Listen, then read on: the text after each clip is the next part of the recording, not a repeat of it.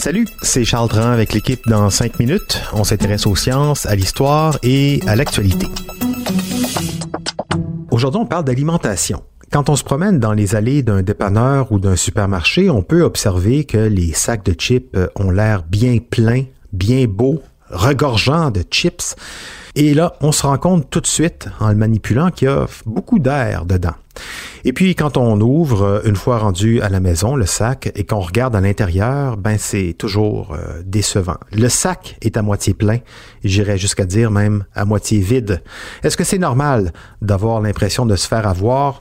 Probablement. Mais ce qui est étonnant, c'est qu'il y aurait une raison valable derrière les sacs de chips gonflés et à moitié vides, et ce n'est pas une question de marketing.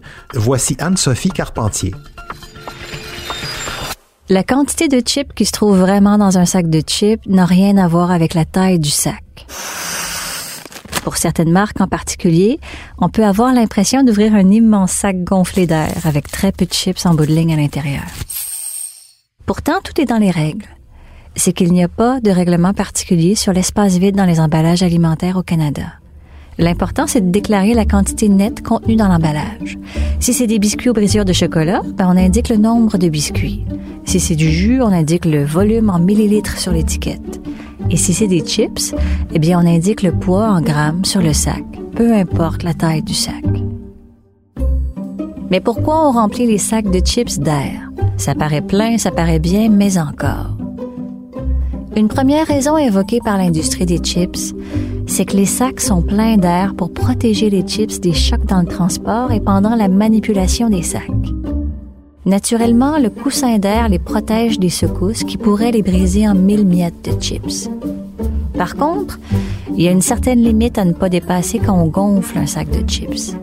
Et la limite pour un fabricant est établie par les changements de pression atmosphérique.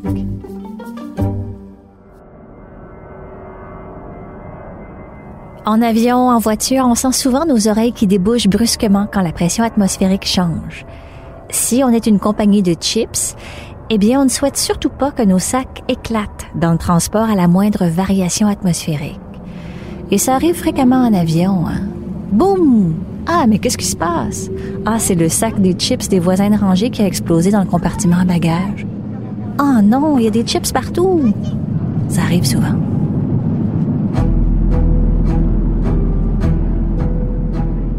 La pression atmosphérique correspond à la pression générée par une colonne d'air en un point donné. Par exemple, la pression atmosphérique diminue avec l'altitude, mais la pression atmosphérique à l'intérieur du sac de chips ne va pas changer.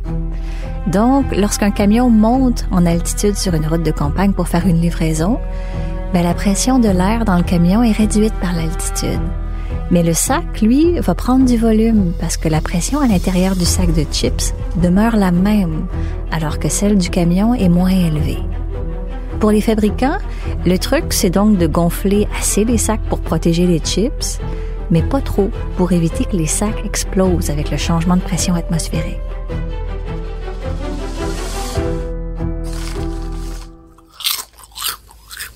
Si on veut parler de sacs à moitié vides et de patates chips, ben, il faut parler de la composition du vide dans les sacs de chips. En fait, l'air contenu dans le sac serait de l'azote, un gaz contenu dans l'air que l'on respire à environ 78% On insuffle de l'azote dans les sacs de chips et dans d'autres types d'emballages de nourriture dans le but d'éliminer l'oxygène. Le procédé de remplir à un pourcentage variable les emballages de chips avec l'azote, ça a été développé en 1995 et ça porte les initiales de MAP en anglais, MAP, Modify Atmosphere Packaging, qu'on pourrait traduire par conditionnement sous atmosphère modifiée. On obtient alors des produits alimentaires avec une durée de vie plus longue sur les tablettes et une date de péremption allongée. Une fois qu'un emballage est ouvert, ben, il est exposé à l'air ambiant normal ce qui fait que le contenu peut devenir rassis ou éventé rapidement parce qu'il redevient exposé à l'oxygène. Les aliments s'oxydent, comme une pomme coupée qui brunit à l'air libre, par exemple.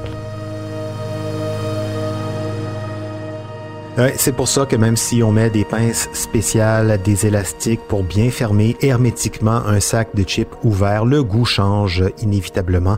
Elles deviennent de moins en moins croustillantes aussi avec les heures et les jours qui passent. C'est simplement qu'elles ne sont plus protégées par leur coussin d'azote pur. Merci la science et merci Anne-Sophie Carpentier. C'était en cinq minutes.